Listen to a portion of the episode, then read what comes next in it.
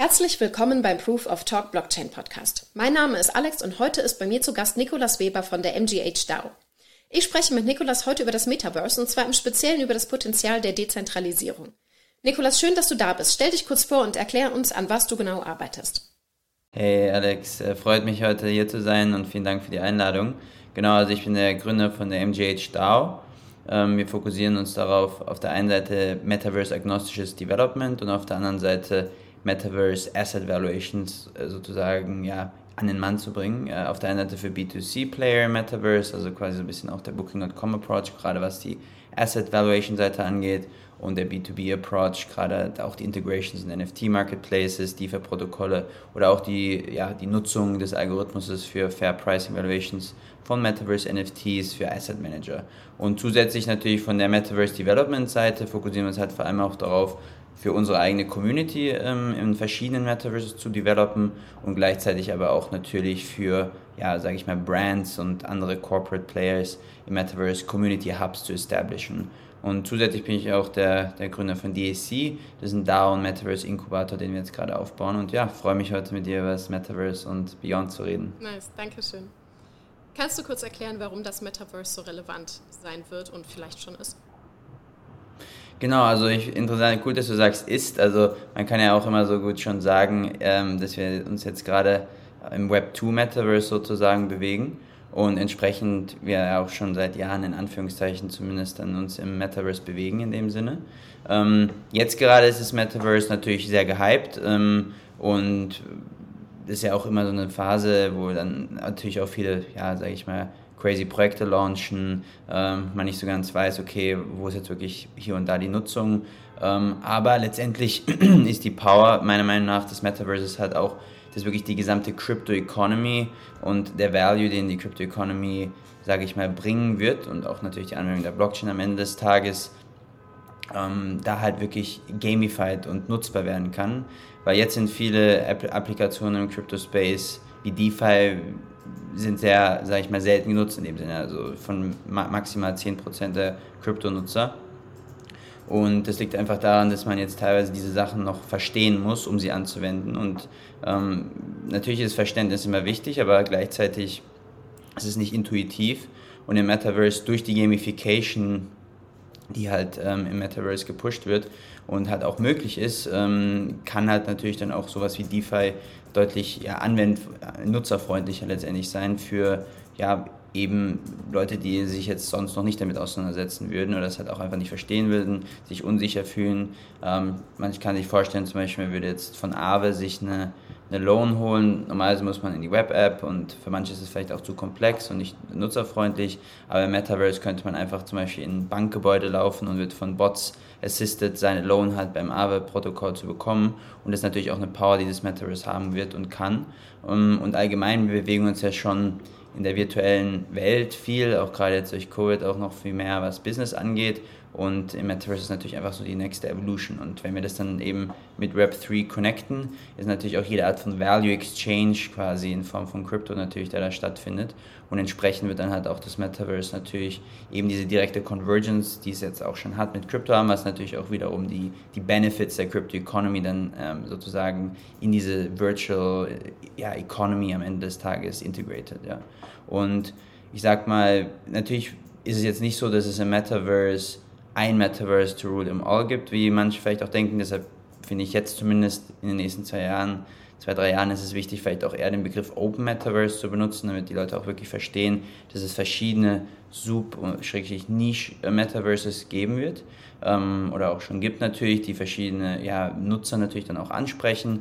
Ähm, zum Beispiel die Sandbox ist eher was, ja, also die Creator Economy, äh, die jüngere Generation, Voxelized Gaming und dergleichen angeht, während zum Beispiel die Centraland eher auf diese Socialized Experience ähm, anspielt und wiederum andere Ökosysteme wie jetzt Fluff World in die Richtung von Entertainment gehen, äh, Xone in die Richtung von AR und es natürlich auch weitere andere Ökosysteme gibt. Und ähm, jetzt ist es natürlich noch alles sehr fragmentiert, aber langfristig äh, über Aggregation und auch Interoperabilität ähm, kann es natürlich auch wieder connected werden und dann hat man auch wirklich ein, ein holistisches Ökosystem und ähm, kann natürlich auch als Nutzer relativ ja, ja, benutzerfreundlich durch dieses Ökosystem navigieren. Also wie ich mir das langfristig vorstelle, so ähnlich wie du jetzt verschiedene Apps auch auf deinem Handy hast ähm, und die halt öffnest und dann in die Ökosysteme eintauchst, ähm, wird es dann langfristig auch mit den verschiedenen Metaverses und den App Applications innerhalb dieser Metaverses sein.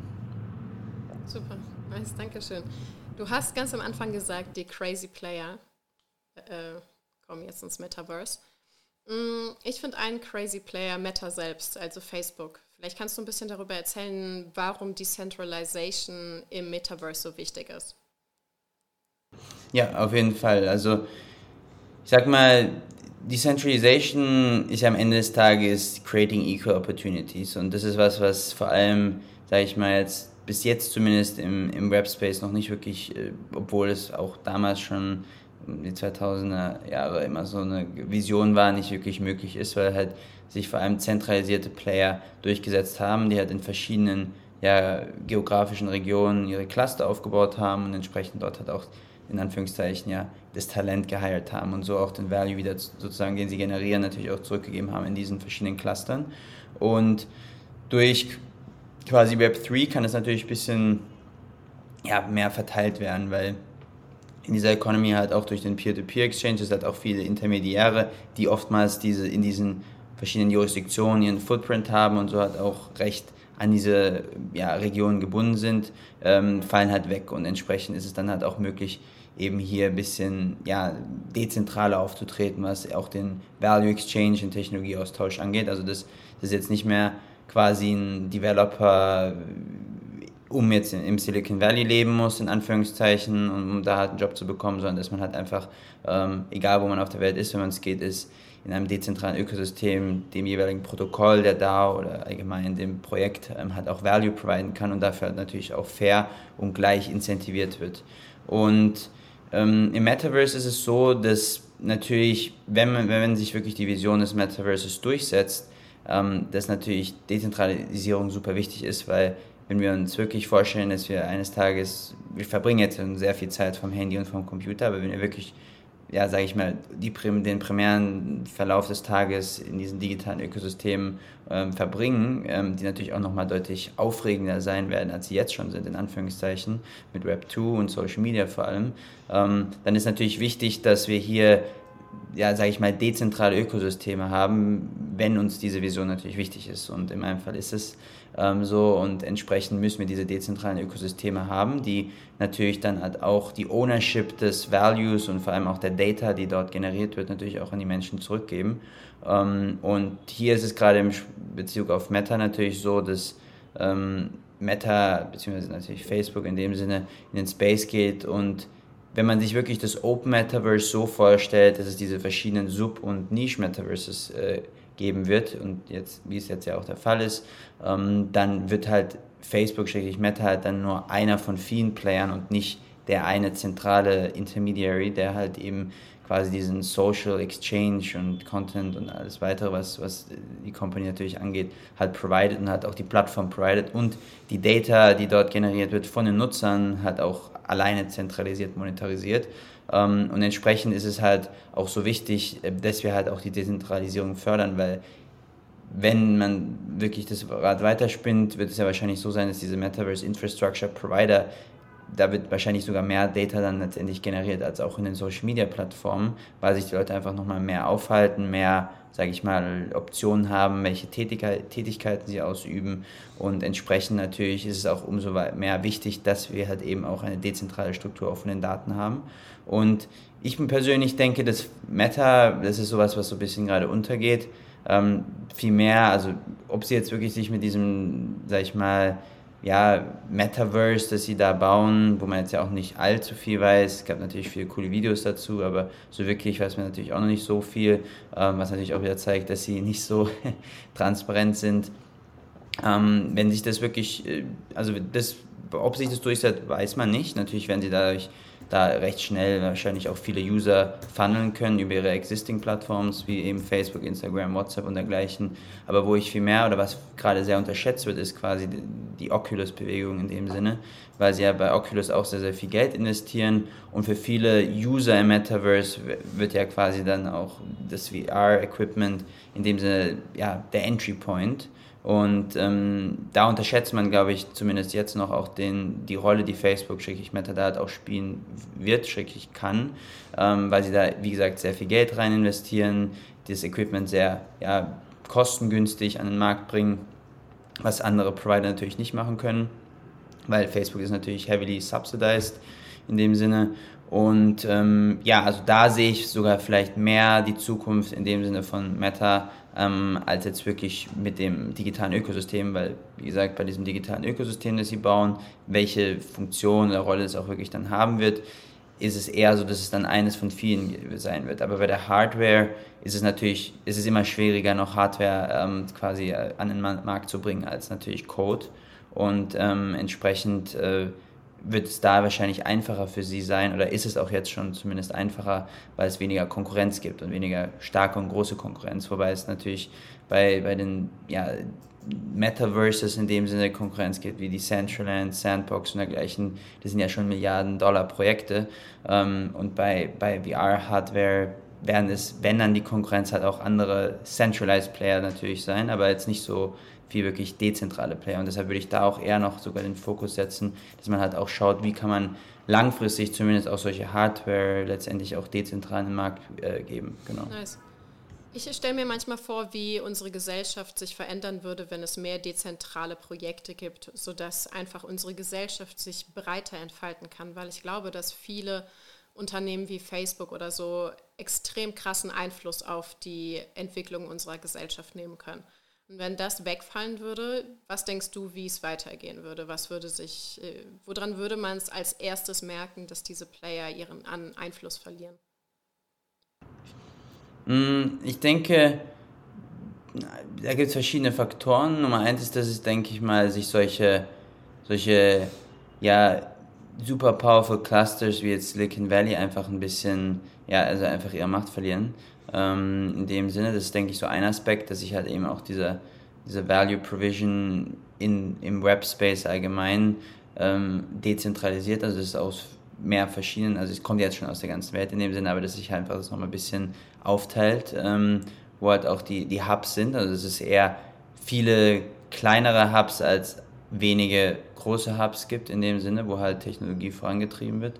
Ähm, dann denke ich natürlich auch, dass wir uns allgemein ja jetzt schon in diese ja, Incentivierungs-, Gamification Economy bewegen und das ist auch sehr wichtig, weil viele Jobs, die jetzt quasi noch normal sind für, für viele Menschen, ähm, werden ja auch durch jetzt den Push mit AI und alles, also vor allem repetitive Jobs, äh, wegfallen.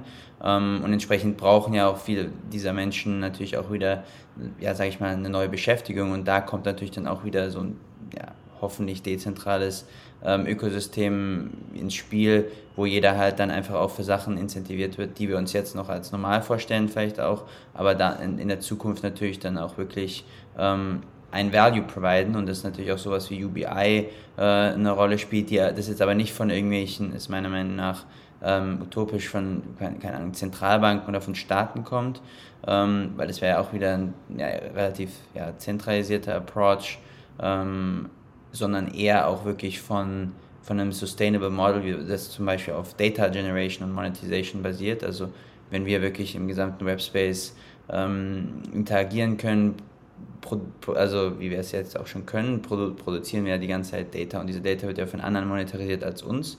Ähm, aber wenn wir Data Sovereignty natürlich wieder ähm, ja, an den Mann bringen und wenn jeder Mensch natürlich die Ownership seiner Data auch kontrollieren kann, ähm, dann kann natürlich Data auch wirklich ein passives Income natürlich auch kontinuierlich generieren und das denke ich auch ein wichtiger Punkt.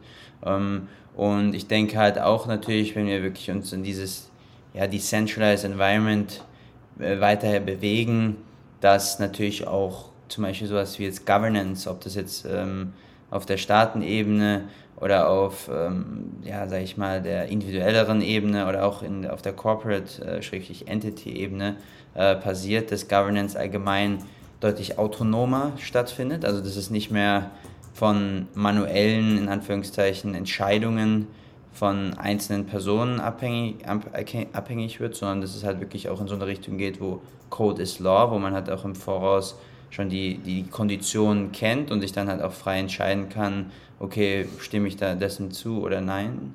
Ähm, und es schafft natürlich einfach ein transparenteres und faires Environment. Ähm, was man natürlich nicht vergessen darf, ist, dass Dezentralisierung nicht in dem Sinne Kommunismus ist, wie manche natürlich auch wiederum denken. Also ähm, was ich natürlich jetzt auch merke, man, es muss natürlich auch vor allem in zum Beispiel DAOs oder dergleichen äh, trotzdem Core Driver geben, natürlich, also die auch das voranpushen. Also Leadership wird jetzt nicht in dem Sinne wegfallen, wie manche Menschen denken, ähm, weil es braucht es einfach und das ist auch sehr wichtig. Ähm, aber die Leadership wird einfach weniger zentralisiert stattfinden und ähm, quasi Leadership wird mehr, also man kann Leadership dann auch deutlich besser accountable halten und halt auch dynamischer wechseln oder halt auch damit umgehen in dem Sinne. Aber am Ende des Tages denke ich wirklich an diesen mehr autonomen Prozess, wo es wirklich nicht mehr auf wirklich Human Emotions in dem Sinne ankommt, sondern wirklich auf den Value und die Motivation, die provided wird, ähm, wenn wir jetzt wirklich von Menschen sprechen und es halt wirklich autonome Prozesse gibt, ähm, die sich durchsetzen werden. Dankeschön. Ähm, wenn es darum geht, in einer DAO miteinander etwas aufzubauen und an bestimmten Sachen gemeinsam zu arbeiten, da hast du eben gesagt, dass die emotionalen Sachen außen vor gelassen werden. Und das finde ich einen super spannenden Prozess, weil ich immer wieder sehe, wie Teams sich verändern, sobald sich emotionale Dynamiken verändern. Hm, wie könnte die Arbeit im Alltag aussehen, wenn dieses äh, Emotionale wegfällt? Ich denke allgemein, ähm, das halt zum einen, was jetzt die Arbeit angeht, dass wir halt nicht mehr auf einzelne ähm, Entities, ob das jetzt eine DAO ist oder eine Firma ist, äh, abhängig sind. Ähm, und das halt wirklich ähm, quasi im Voraus schon die gewissen Konditionen klar sind und das halt ähm, auch die, die Incentivierung ähm, der Kontributoren, was ja im Anführungszeichen jetzt einfach in, sag ich mal, jetzt im Traditional-Bereich die Angestellten sind in dem Sinne, ähm, dass sie halt einfach nicht mehr Angestellte sind, sondern halt auch wirklich ähm, einfach Freelancer oder dergleichen in diesem Ökosystem agieren. Und dann halt natürlich auch jetzt nicht basierend auf, okay, ich bin mit dem Chef schon lange befreundet, in Anführungszeichen incentiviert werden, ist jetzt nur ein Beispiel natürlich, sondern halt wirklich auch ähm, anhand von ja, predefined Standards, die halt auch dann von eben einem autonomen Prozess ähm, definiert werden und, und nicht halt entsprechend ähm, eben von irgendwelchen anderen. Was mich interessiert ist eigentlich, wie erkläre ich Neueinsteigern, wie das Metaverse quasi visuell, visualisiert aussehen könnte. Ähm, für mich ist es super schwer, die verschiedenen Layer darzustellen und das äh, in einfachen Worten begrifflich zu machen. Vielleicht kannst du das. Ja, also ich denke, da will ich nochmal zurückgehen, auch nochmal darauf, dass es halt im Metaverse auch verschiedene Target Groups gibt. Ähm, also für jede Target Group gibt es dann verschiedene, ähm, sage ich mal, Nutzer in dem Sinne, ähm, die halt dann letztendlich halt auch diese Target Groups dann respektive ansprechen werden. Ähm, und entsprechend, ähm, sage ich mal, von der Visualisierung her gibt es halt verschiedene Ökosysteme. So muss ich das halt auch vorstellen. Also es gibt auf der einen Seite Ökosysteme wie die Sandbox, die dann wirklich ähm, sehr voxelized ist, also so in diesem Minecraft-Style. Aber es gibt dann halt auch Ökosysteme wie jetzt ähm, Sonium Space zum Beispiel, das halt wirklich in die Richtung von VR geht und dann entsprechend natürlich auch ähm, von der VR-Seite her eine ja wirklich Real-World-Experience hat auch äh, bilden kann. Also ich denke, am Ende des Tages, um das wirklich zu verstehen, ähm, kann man sich da viel einlesen, aber wie es halt so im Crypto-Space auch so oft ist, es gibt sehr viele Rabbit Holes und da kann man sich sehr leicht verlieren. Ich denke, so der Learning by Doing Approach ist da einfach das Beste, um das wirklich auch äh, nachvollziehen zu können. Ähm, ich denke, wenn man halt sich auch die, die Gaming-Environment anschaut und halt auch, ähm, wie sich da verschiedene Welten halt auch entsprechend der, der Interessen der Nutzer dieser Welten halt auch bilden, dann kann man sich das vielleicht noch ein bisschen besser vorstellen. Am Ende des Tages sind es halt eben digitale Environments, die halt entsprechend der Interessen der Nutzer dann halt auch äh, äh, gebaut werden und generiert werden. Und das ist halt so ein Aspekt, ähm, den ich da, denke ich, äh, ja, äh, nennen würde, wie man das halt sich visualisiert darstellen kann, ähm, das Metaverse. Und ich meine, ja, es ist halt sehr schwierig jetzt noch sich da wirklich das alles so richtig bildlich vorstellen zu können, weil der Entry Point in das Metaverse halt auch noch immer ja, jetzt nicht so einfach ist, weil man trotzdem halt oftmals, wenn es ein Web3 Metaverse ist, sich äh, noch mit der Wallet connecten muss ähm, und dergleichen. Und das ist natürlich für viele schon allgemein schon viel zu schwer, weil die meisten oder viele Menschen zumindest, für die ist ja irgendwie eine Omnibus-Wallet-Struktur bei Coinbase dann schon eine Wallet, die sie haben, obwohl es eigentlich relativ wenig dann einfach zum Bankaccount ist und jetzt nicht wirklich der Web3-Approach. Ähm, und ich denke, da muss halt auch noch viel Arbeit getan werden, dass halt hier wirklich dieser Entry Point für die Nutzer besser wird. Aber am Ende des Tages, um sich das Beste vorzustellen, denke ich, würde ich jedem ran, einfach sich ein VR-Headset zu holen. Selbst wenn es jetzt von Oculus ist, in dem Sinne, und einfach mal ein bisschen auszuprobieren, dann hat man, denke ich, ein besseres Verständnis, ähm, wie sich das Ganze auch wirklich dann bildlich darstellt. Ähm, weil ohne es ausprobiert zu haben, ist es dann auch schwer, das wirklich zu verstehen, was sich da für Welten auch bilden können. Genau, mein mhm. Key Takeaway ist, dass Facebook nur eins von vielen Optionen im Metaverse sein wird und die Plebs eigentlich noch ein, eine gute Chance haben, die Dezentralisierung voranzutreiben. Genau, hast du auch ein Key Takeaway? Ja, also mein Key Takeaway ist, dass ähm, letztendlich einfach das Metaverse einfach noch sehr, sehr viel Education bedarf, in dem Sinne, dass man halt einfach auch da wirklich das Metaverse ähm, Mainstream machen kann und, und halt auch bessere Entry Points für, für die User im Metaverse noch schafft, also dass sie sich wirklich intuitiv durch dieses Ökosystem navigieren können. Und deshalb wirklich auch jeder ähm, auf der einen Seite einfach einen Learning by Doing Approach anwenden sollte und natürlich in diesem Ökosystem sich äh, ja, nach, in Richtung von dezentralen äh, Projekten äh, bewegen sollte, um halt wirklich dann auch diesen Value äh, langfristig halt auch zu, zu erschaffen, der hier in diesem Space auch möglich ist. Und würde ich auch jedem raten, sich natürlich auch ein bisschen mehr damit auseinanderzusetzen, warum Dezentralisierung so wichtig ist. Super, Dankeschön. Schön, dass du bei uns in der Sendung warst. Hat Spaß gemacht. Vielen Dank für die tollen Fragen.